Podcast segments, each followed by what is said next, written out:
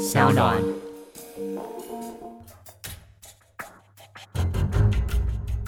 什么是真相？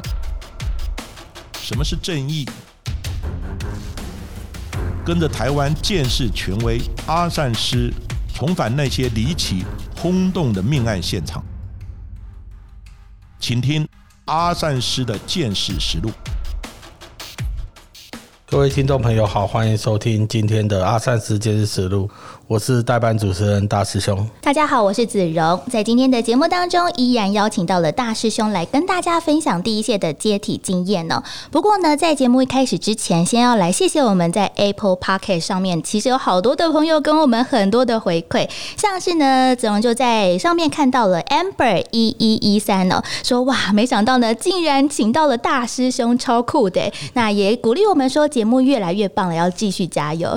另外呢，也看到了 Annie 零。四二五 A，他说呢，早就在 PTT 上面看过大师兄的文章，但是没想到我在我们的节目当中也可以听到，也希望呢大师兄常常来做分享。其实这一次的 Podcast 经验也让大师兄哎发现了自己身旁还蛮多人在听的耶。对啊，就有个朋友说他应该是没有看那个介绍，嗯，他直接听到哎，怎么今天来的是我，他还以为他听错听错节目，他 还特地跟我确认一下说，哎，你怎么跑去上这个代班主持？非常难得的经验哦！当告诉他我无所不在，下下了，非常好。因为其实这些经验一般人真的很难接触到，所以呢，我们特别请到了大师兄呢来跟大家分享。不过，其实我们在前两集也跟大家谈到了很多的接体员的一个经验。不过，大师兄大概担任着接体员几年的时间呢？哎，其实不太长哎，三两三年吧。两三年，但是故事很多哎。有时候觉得说，其实跟我同期进来的不少。对，前一辈的都是做有点久的，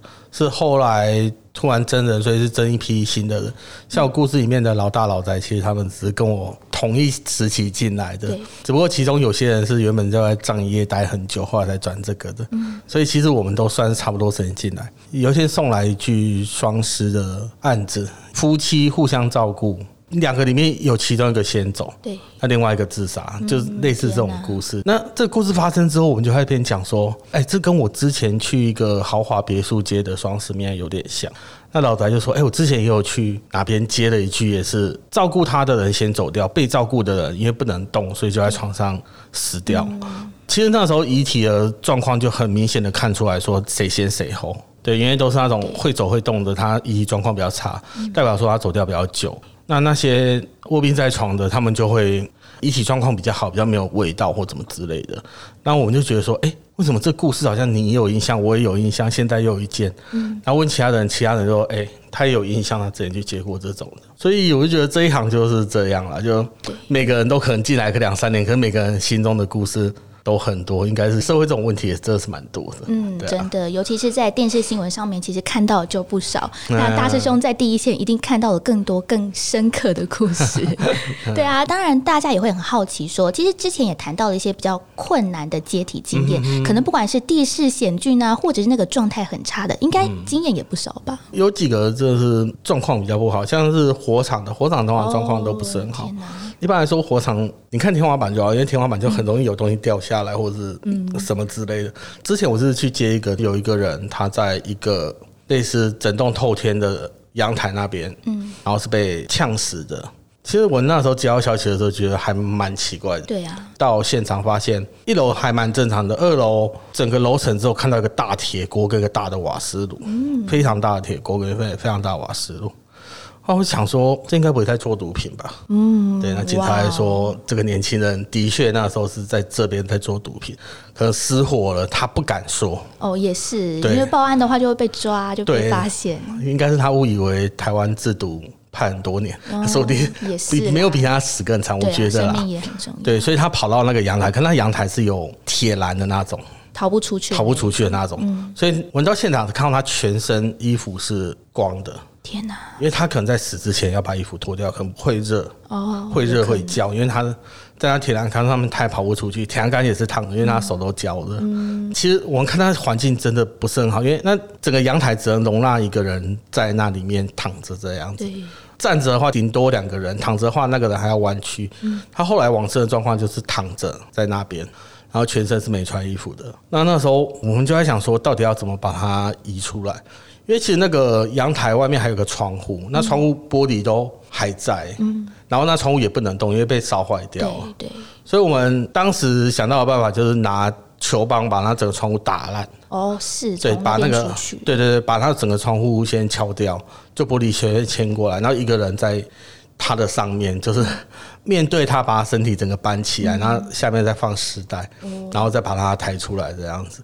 因为它房子烧到一种蛮可怕的程度，你要下来的时候，你要爬那个楼梯，对呀，有可能会突然坏碎掉对，因为那楼梯真的是脆化很严重，再加上那年轻人本身是有点重量的，嗯，也是。耶，对啊，所以可能这难度在别的一般接体员来说不是很高，可是我那时候就觉得说，其实非常麻烦，到底要怎么接或怎么样。那还有一些就是危险比较少，因为我们觉得困难比较多啊。嗯，困难，对啊，因为危险有时候觉得过了就没了，对啊。我自己本身是比较少遇到很危险的状况。那老司机常常说，以前啊，只要在水里消防队不捞，就是他们自己下去，嗯，下去游泳把它捞过来。我就觉得，哇，做到这样真的蛮厉害，蛮危险的。技能要很多哎，连游泳都要会，对，连游泳都要会啊，然后还要一个人过去，然后把绳子套在往生者身上，然后上面的人用拉的把它拉回来。that 嗯，对，那其实我就觉得都还蛮有难度的啦。对啊，而且其实我觉得还有另外一个重点，就是也不能损害遗体太多，哎，对对对对，因为我们先不讲见识的会怎么见识，那光一句家属质疑的话，你自己良心也过意不去。对呀，对啊，哇，这个状况就很难处理。对啊，对啊，尤其在遇到一些可能不管是地势条件啊，像刚才的，就是很窄，然后又有密闭的状况，或者是其他的其他的地方哦也是，可能就会让大家觉得说，哎，这个工作其实没有听起来那么简单。因为我们想说，我们对接体员的一个认识就是，我们只要在现场案发的现场，把遗体呢装进尸袋里面，然后再把它送回殡仪馆，感觉就是这样子一个流程。但其实真的听起来美感有很多很多哎。还是很羡慕那些接比较后看的，就是医院接的。哦我每次听到医院就觉得啊，这个不错。那如果到一条现场就眉头一皱，因为谁都不知道现场是什么样的状况。对啊，对啊。不过听说在医院也是有些美感，大家可能也没有注意到哎、对啊，那养护中心很喜欢大家给我们叫我们去接，不是因为他那边跟我们有什么合作干嘛，是他们很容易收到一些没有家属的，像社会局收容的案件，他们有时候生病或老了不能动的话，其实政府也不会这么狠，让他们就是在外面吹风淋雨这样直接到没死。对啊，那有什么状况也是先送到医院，那医院住一段时间之后，发现哎、还是治不好，或者需要一些安养照顾，还是有一些特定的安养院可以去住。对对啊，那只是我觉得他照顾就没有那么好，因为我之前当过看护嘛，对就有时候进去那边会比较一下环境，比较一下照服员什么的，的确没有我们之前就是那些家属送来的这么好。这样、有时候去接收其实蛮沧桑的，就身边都没有人，没有人在那边握着他的手，或是没有人在那边替他们善后或怎么样。就像你刚刚说的，其实接体很简单，就是装到丝带对啊就好。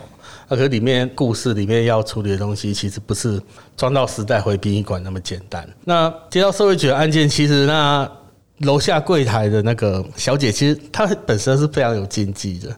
对啊，我有一次我们其实我们那有时候经验都不太够，要接的时候就是接出来是头先出来就被他念。哦，对对对，他们医院有些医院会有一些机会，就是说你今天送急诊的时候要投进去，嗯，代表说你还是有意识。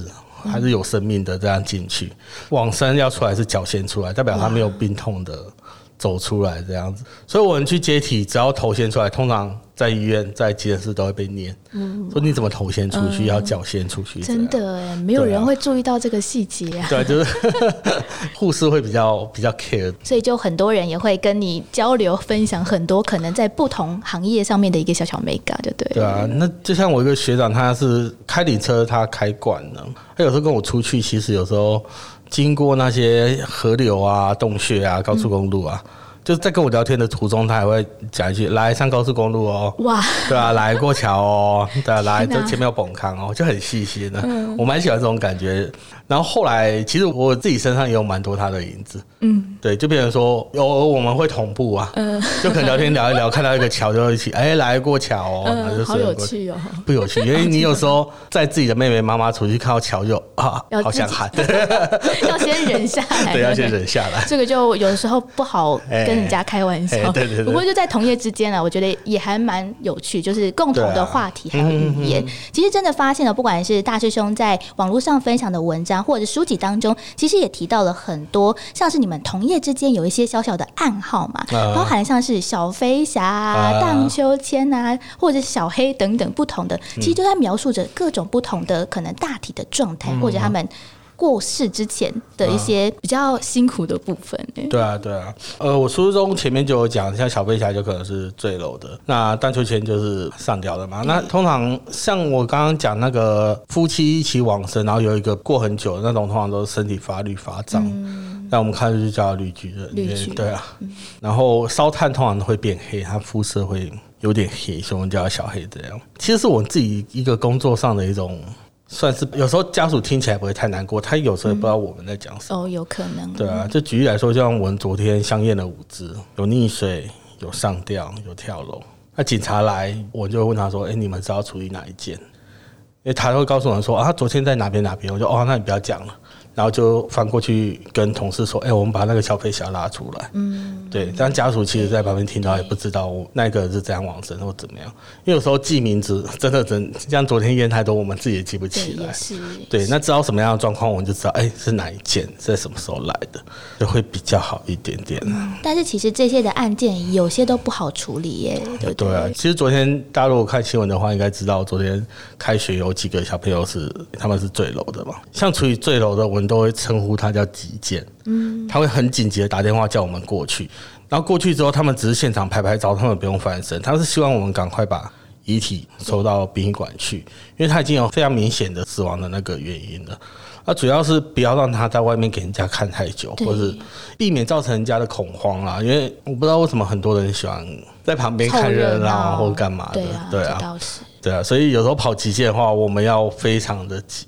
嗯，可是该捡的还是要捡，不能说有什么遗漏干嘛的。对啊，对，因为像这种不完全的遗体，我们是希望能捡到多少就是多少。之前我们去一个案件，它是火烧车，就两夫妻他们赌债欠太多了，他们打算结束自己的生命。他们不是说在车内烧炭，他们在车内买了非常非常多的汽油，嗯，然后在一个偏僻的地方一点燃就整个爆炸。然后旁边的人听到那大的爆炸声之后，就打给警察局，警察就赶快来过来灭火。我们去的时候发现，那真的没有什么好捡的，嗯，连骨头都烧到快没有。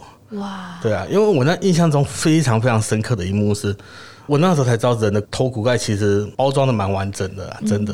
因为那时候我看他全身已经焦黑，就只剩下头跟脊椎而已的那一条，其他身体全部都烧坏掉。那我那时候轻轻的碰到他的头，他头骨盖掉下来，我竟然看到一个熟的脑，哇，天，对，那是熟的脑。我说看那一幕，我就好惨哦，怎么会让我看到这个东西？我我我永远不会想到，我竟然看到一个熟的人脑。嗯，然后遇到那种的话，警察其实我们跟警察都有一个默契，我们尽量捡，对啊，只能能尽捡什么尽量捡。车上有一些我也不知道是车内的残骸还是骨头，能捡的我们尽量捡。那要怎么辨识他们是男是女呢？警我觉得警察用一个蛮不错的方法，就是说，哎、他在烧毁的过程中，其实脚一直是粘在车子那边的，所以他用粘在那边的鞋子来判别他是男鞋还是女鞋。就是尺码大小，对对，尺码大小、那个形状来判别说驾驶座是男的还是副驾驶座是男的，用这种来判别这样子。这事情发生没多久，有一个自称他小朋友的男孩从国外打电话进来，嗯，说他爸妈好像就是那个火灾的，就是一个是他爸，一个是他妈。其实那时候警察很奇怪，因为他警察接到他的电话的时候，我在旁边，警察一直问他说：“你怎么知道？”因为这个消息其实放没那么快，嗯，也是，对，然后我们一直在猜测说，是不是他在自杀的过程中已经先跟他小朋友讲说，我这没有办法还这条债，嗯，因为这欠很多。因 为后来帮他上市的是我他的一个表弟，嗯，他表弟一来就跟我们讲这两个的故事，说以前很有钱，然后一直赌到后来就是这样烧掉，那小朋友都送去国外，对，因为他是很难得我们看到丧礼来的全部都是债主的，嗯，对，在外面哭的很惨，天哪全部都是债主在那边要不哭的，到钱，好痛苦。对，要钱真的很痛苦，对啊，所以这件我印象真的很深。有之后只要有人赌博赌太凶，我就会用这个故事来跟他们说：你希望你的丧礼办到后面来的全部都是债主嘛？对，两句真的是完全真的捡不到什么东西的遗体，竟然就这样一瞬间就没了，这种感觉，对对啊，真的想要帮助他也，也真的没有办法，无力。就没办法。那找人说什么要修复，那修复师一看说这个要全部做新的，看你们愿不愿意接受或干嘛，不然就这样了。真的是没有办法，我们能尽力做到怎么样的状态，就帮他做到。对啊对啊。但其实，在很多的案件当中，除了刚才所讲到，可能接下来已经没有什么东西可以捡了之外，其实还有一个比较特别，是有白骨的经验呢。哦，对，其实白骨，老实觉得说，我接过每一具白骨，我都觉得蛮扯的。嗯，对啊，像之前已经在一个民宅接到那个白骨，他其实往生应该超过一年多，一年多对，一年多都没有任何人发现，对啊，真假的？其实他那个也不算是在郊区哦，他是在一个算是也不能说闹区，它算是一个乡的中心，不是城市的中心，但是乡的中心。那他其实左右的两边都有邻居，可是他就是一个人在那边住，住很久。怎么讲？没出有出来没出来，大家也没有发现。然后等到有人发现的时候，是因为他欠太多电费了。嗯，对对对，是那个国家发现说哎、对，为什么这一户的那个电费都一直不缴这样？然后我们进去之后才发现他是白骨。嗯，对，那这件事好笑的是，他哥住他旁边，他住他旁边，对，就是隔壁栋这真的。假的？因为他们是真的吵架吵很久，就那一条街其实很多家都是他们亲戚。嗯，对，那住在旁边的是他亲哥哥。为什么会有这种事情？就是这么久都不问候或干嘛的，然后人家左右邻居也在那边讲，反正就是为了什么遗产反目成仇怎样怎样。那我觉得很好笑的是，那一个也不算好笑啊，就是我每次都会不经意说很好笑，因为有时候就觉得在这故事中又看到一些很奇怪的地方。就假如他们是为了财产吵架，其实在往生的那个白骨他其实是单身，嗯，他没有结婚啊对，那他们吵架吵那么久，他哥哥从来不关心他的死活，然后他死后那间房子是不是又回到他哥手上？在那个过程中，我觉得哇，你们到底争什么？好有趣哦！就因为这种房产的问题吵架，嗯，然后你又单身，等到你死后，那房产又回到你哥身上，那你哥也从来不关心你，你已经变白骨了。嗯，对啊，要放成白骨真的要花一段时间呢。对啊，要花一段时间，也要有一种，我早，我觉得要有天时地利人和，都没人不去关心或怎么样。我之前遇到一个，他会比白骨更可怕，是因为它是一个硬尸，哦。对对对对，所以他那种身体腐化不了，嗯，对啊，就头发还会长那种，那种哦，真的假的？对啊，那时候发现硬尸人家每个战士都觉得很有点扯，因为其实我待的那个地方水气蛮重的，要形成硬尸真的是要天时地利人和。他的亲戚也是做葬仪的，然后他来认识的时候有讲一句话，我听了其实有就有点刺耳，不过他讲的也是蛮有感而发。他说：“哎、不知道他年轻的时候多少人想上他，或者是跟他成为夫妻。”我想说为什么你会这样讲？然后他其实前面有一段婚姻，嗯，然后生了一个小孩。他生完小孩之后，她跟她的老公离婚。离婚后，她嫁给一个类似那种农民伯伯。嗯，她农民伯伯死后，她就拿了她的蛮正当的拿到他的遗产跟房产。对，后来又再嫁一个农民，然后农民又往生，他又再拿到她房产，所以他其实很有钱。等到他第三段婚姻结束之后，他第四段就找一些小狼狗、小鲜肉那种。嗯，有钱了嘛？对，就变成说他的钱被骗了很多掉。那之后他变得说他不太相信人了，他也不找那种小鲜肉什么之类，因为那些人拿了钱把他揍一揍，然后然后跑掉去找更年轻的妹妹，因为他那时候已经有点年纪老了嘛，所以他。后来就变得有一种守财奴的感觉，嗯，可好死不死的，在几年不知道几年前，他又在被那种什么类似那种什么国外军官呐、嗯，然后说什么你要汇钱汇钱给我，对对对对对用，我要什么妈妈要看病之类的。对对对，救他，然后他又再被骗过一次。他骗过一次之后，他变成有一个非常诡异的习惯，他出门会用铁链把自己的门锁起来，就真的就他在家也会对。，会用铁链把自己的家锁起来。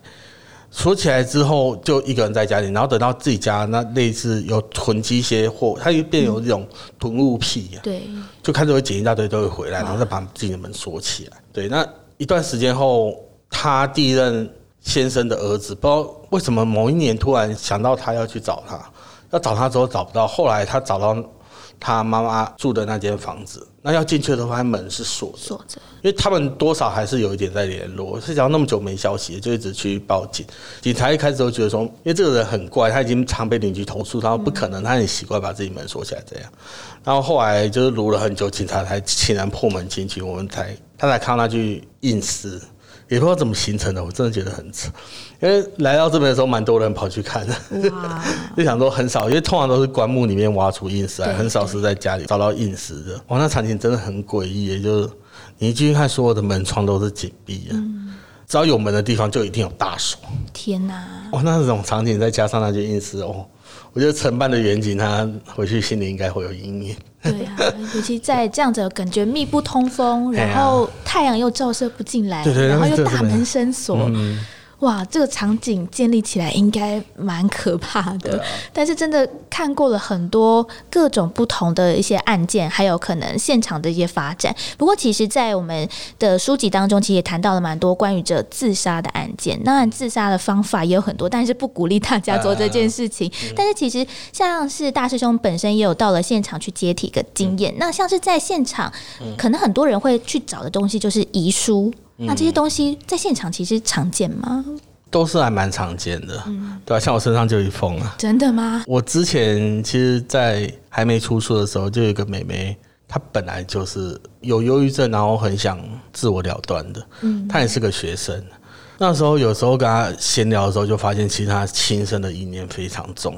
后来我有去找她聊天，这样子，对我就特地跑来台北找她聊天，聊一聊聊一聊。她有一天就拿一封信给我说。他觉得他真的撑不下去了。天哪！假如他怎么样的话，我联系不到他的话，希望把这个东西拿去给他爸妈。他到现在是他都还好好的，可是我觉得他的生活品质也不是很好了，因为毕竟我觉得他自己心里的因素蛮大。嗯，因为那时候我也我也劝他很久，因为他主要是感情问题，再加上说他觉得他爸妈不够关心他。对，我觉得很多忧郁症的朋友告诉我那些故事的时候，我都。有一种怀疑是说，是你爸妈真的不关心你，还是你一直觉得你爸妈给你的不够？嗯，像我之前有一个，那时候我出书前，我请他去吃饭，因为他那时候说他失业，嗯，因为他住在我家附近，嗯，那时候说他失业，我觉得还蛮可怜的。然后再加上他对我作品真的是蛮有兴趣，然后后来我就出来跟他聊聊天，请他吃个饭这样子。他吃了饭之后，我就觉得其实这个，我就叫他朋友啊，这个朋友，我觉得他感觉就是真的非常厌世。而且他还跟我说，他真的生病很久了。嗯，然后张老师也去看过，抗忧郁药也在那边吃。他总是觉得他的人生过得乱七八糟，不是很理想。那他家庭状况跟我蛮像，他是也有身边的爸妈要照顾。嗯，对，他也觉得他自己快撑不下去，干嘛？他蛮年轻的，他小我大概三四岁吧。其实老实说，我给不出什么好建议。我也是教他说，你去看医生吃药，然后你找张老师，然后。我就觉得说，每个人要面对的功课是不一样的。啊，我今天有我的功课，你也有你的功课。嗯，那我是很顺利把功课做完了，所以我现在跟你分享一些我做功课过程中的经历或怎么样。那你的功课还没做完，我是希望你尽力去完成。其实我也没有办法帮你什么，我只能跟你说这些话。嗯，那在此之后，他其实偶尔会跟我闲聊，闲聊说他现在过得怎么样。应该去年的大概年中的时候，看到她交男朋友，就哎，很棒，不错，很棒，很棒。你其实人生已经有变化。然后可能九月多的时候，看到她跟她男朋友庆生干嘛？哎，也是 FB 看到她还是蛮快乐的。可到十月就是跳楼了，天哪，就变小飞侠。他就自己遗书上面什么都没写，就只有写说希望我去接他。嗯，我就觉得哇，好沉重。对啊，何德何能？就是父母都没写，现在写说让我去接他。那当然，我们一开始接到这种电话的时候，是大家都不说大师兄是在这边的，对，因为我没有办法曝光。对对。他妈会觉得说没关系，我不会说他在哪里，只是我女儿的遗愿是请这个人帮他完成丧礼，那我们就照他最后的遗愿走之类的。其实我也不算后悔啦，就是说这件事情我是完全没出面的。我知道这一个人，然后他送到我们这边来去接的那天，其实我有上班，可是我没去接，因为我主管不喜欢我去趟这个浑水，他就觉得说这个是很麻烦的事情，所以是我另外两个同事去接。他们一回来，我打开那个时代，我觉得有点崩溃。嗯，对对啊，毕竟是自己认识那么久的，我一眼就看出他是谁，虽然已经面目全非，嗯，可是我还是知道他就是那一个妹妹。就觉得就很沉重。就我出书后，我看过两封很印象深刻的遗书，是一个我有把他拉回来，一个我没有把他拉他回来。其实遗书也很多啦，就是看之前也有一个，他也是跳楼的时候也是写一封遗书在上面。他是一个游民，他选择在一个人潮非常非常多的地方跳楼。嗯，他是算是有一个还不错的家庭，只不过老公后来移情别恋了，可能是婚姻久了或怎么样。就我不知道有没有离婚，不过他是离开这个家，跑去跟另外一个女的过生活。原本的他老婆，呢就是那个跳楼的那位，从那一刻开始，他人生就变掉了。他也觉得说是那个爸爸欠他的，然后把这种情绪转在加在两个小孩身上，虽然对他两个小孩也不是很好，就变成说他其实精神出了问题了。对，然后不知道几年前，她突然一个人跑来北部，说要找老公，要复合，要干嘛？她觉得她有改变或怎么样去找她老公，放两个小孩在中部生活或干嘛。然后有一天，她就直接从上面跳下来。然后等到我们通知那两个小朋友过来的时候，他们完全不是很想处理这件事，因为他们觉得妈妈也没有帮助他手，那反而我现在要来收拾这个摊子。真的是上一代的事情。对对，我觉得不能怪那两个小朋友无情或怎么样，反正他们中间会有一些恩恩怨怨的。那难过的是，那妈妈留到遗书完全都没有提到那两个小孩子，嗯，就只希望她老公可以听到这个消息来看她一眼。可是她老公完全没有了，没有出现。对，因为我后来那封遗书转转交那两个小孩子，那两个小孩子也有曾经叫他们爸来，他爸就觉得不要来，他没必要来，因为他觉得缘分已经尽了，你这样下去只是多难看而已，他也不希望来这边做这些事情。真的故事好多。有一次是因为我那边有农民服务处嘛，就是单身老农民的案件。对，有一次一个就很普通的老农民他往生了，然后就开始办他案件之后，退服会就说，哎、他那个家应该要有人去帮他整理一下，干嘛？就叫那些葬仪社的看有没有办法帮他整理。那葬仪社去整理之后，在他抽屉发现很多那种类似遗书的那种感觉。嗯，因为老贝贝其实有点年纪，又没有家庭，他不知道他什么时候会走掉。对，所以他的抽屉里面一直写说，他这几年过得怎么样，身体越来越差，都没有人关心他或怎么样的。我同事回来之后就跟我讲说，诶，像那些书的话，你觉得那个真的是遗书吗？像这些能不能称之为遗书，我们也真的觉得，只是觉得现在孤独死的老人好像真的就这样，每天在家里也不知道什么时候会往生，就只能写一些书信。那些书信中常常都提到，因为看的人是他，他就是他有跟我说，他常常都提到说他其实不想死，他常常希望有个家。嗯，因为其实那个贝贝是有一点小故事，就是说他那时候政府迁来台湾的时候，他要回去找他的情人找不到。找不到他就决定不结婚，因为他觉得说结了婚之后他就有两个家庭，其实没有办法顾到原本的家庭，所以他就这样一直等，等到后来他想找个伴的时候也没有办法，来不及了。来不及了，所以他是这样一直在终老。那他自己本身也是一个有在看书，因为那些人看他房间就知道他自己有在读书、有在写东西的人，所以他在他的那些词句里面，真的是一直在显现出他现在真的非常孤独，都非常无助。可是真的世界上也没有人可以去关心他，或者是因为你说社工嘛，他也可能要关心那么多人，对呀、他其实本身还是很寂寞的，还是希望有个伴，有个小朋友这样子。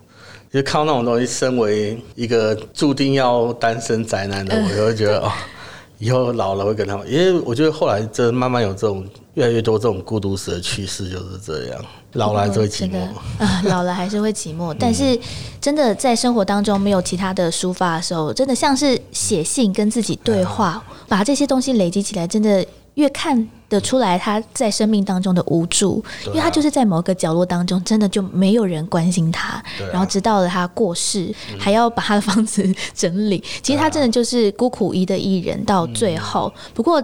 真的在现在社会上面越来越多这种故事哦，包含了像是我在书籍当中也看到了一个，其实在这几年来，我们在台湾提到的像是同志的议题，我们也越来越开放了。那我们甚至也成为了亚洲第一个同志合法化国家。但其实，在书籍当中提到这个同志的故事，其实也真的是赚人热泪。对啊，其实我们殡仪馆是有个规矩的，只要家属有规定说这具遗体不给别人看的话，我们是不会让任何人来看。因为其实，在丧礼之中，家属有亲戚关系的人扮着非常重要的角色。像很多时候，有些状况就是同居人想要来帮他的伴侣办一些手续，对那你同居的要有长期同居的事实，可能要有人证明或干嘛，才有办法办。那有一些根本就是户籍地是分开的，分开的，对啊，对，那根本就没有法办法帮他办，或是说今天朋友想要来帮他办，或老板，后来我才发现有有老板要帮员工办丧事的对啊，也有，可是碍于家属的关系，他还是没有办法办。对啊。对，那个故事就是一对女同志嘛，就是一个其中一个往生送过来，那送过来之后，跟来的那一个他也只能说那是他的同居人，不能说那是他的配偶，只能用朋友这种含糊其辞的字眼带过去。那时候我们也觉得很奇怪，为什么跟来一个？你说妹妹又不是妹妹，说妈妈年纪又差太多，所以不太可能是一个可以来这边办手续的人过来。那我们就只能先用无名氏，然后等家属过来嘛。那家属过来之后，看那个女生其实有点排斥。因为他会觉得说，为什么你会在这里？对对对，就是这种感觉让我知道，那家属好像认识那女的，可是他不希望她出现在这个场合。反正中间会有一些小口角，就是超人骂他，就是说啊，都是你害死的，你怎么照顾或怎样？我一个女的就是跟你这样跑去外面乱搞，别人这样。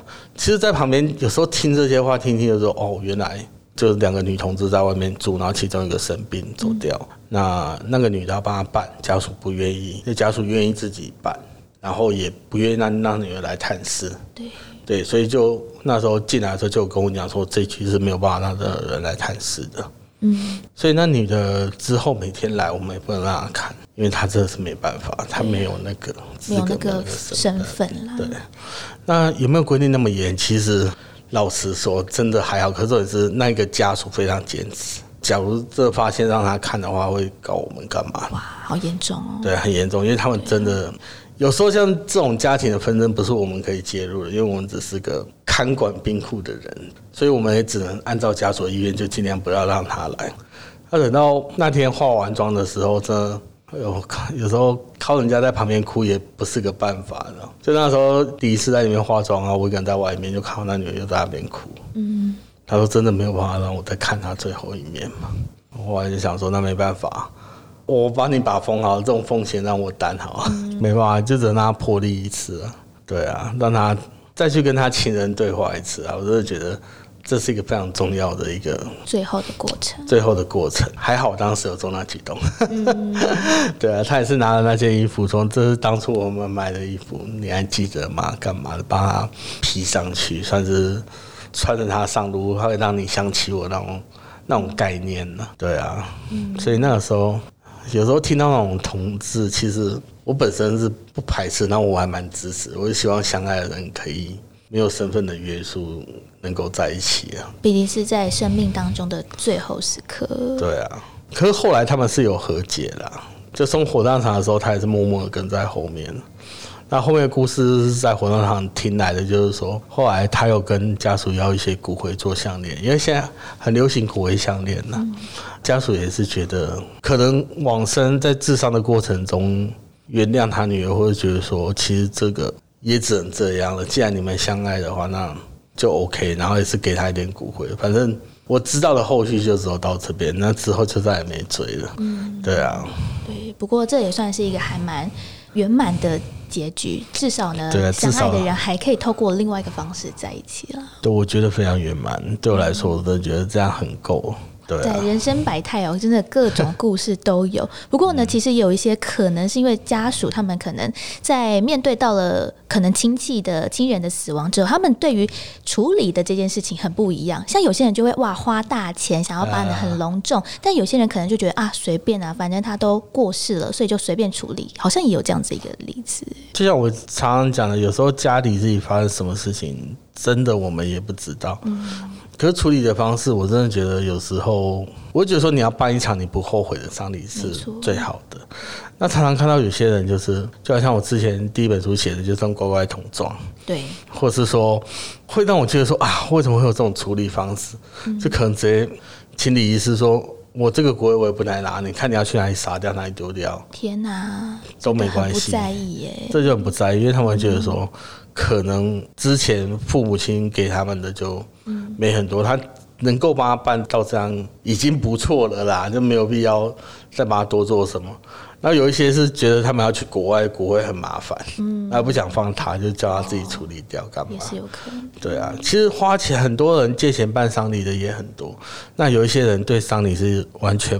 不，我不知道能不能用不放在心里形容，反正就是变得说有一点让别人看到的是瞠目结舌的那种也很多，毫不在意，毫不在意，对啊。有时候我自己身为一个局外人，其实我没有办法多讲什么，可是我也觉得说，毕竟亲人嘛，对啊，就是最后了，你好歹帮他有一个。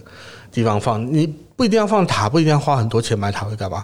你可以帮他树葬，我可以帮他海葬，可是你不应该是用随便撒或不来拿的这种方式处理。对你今天可可能你真的很恨他，我觉得你把他。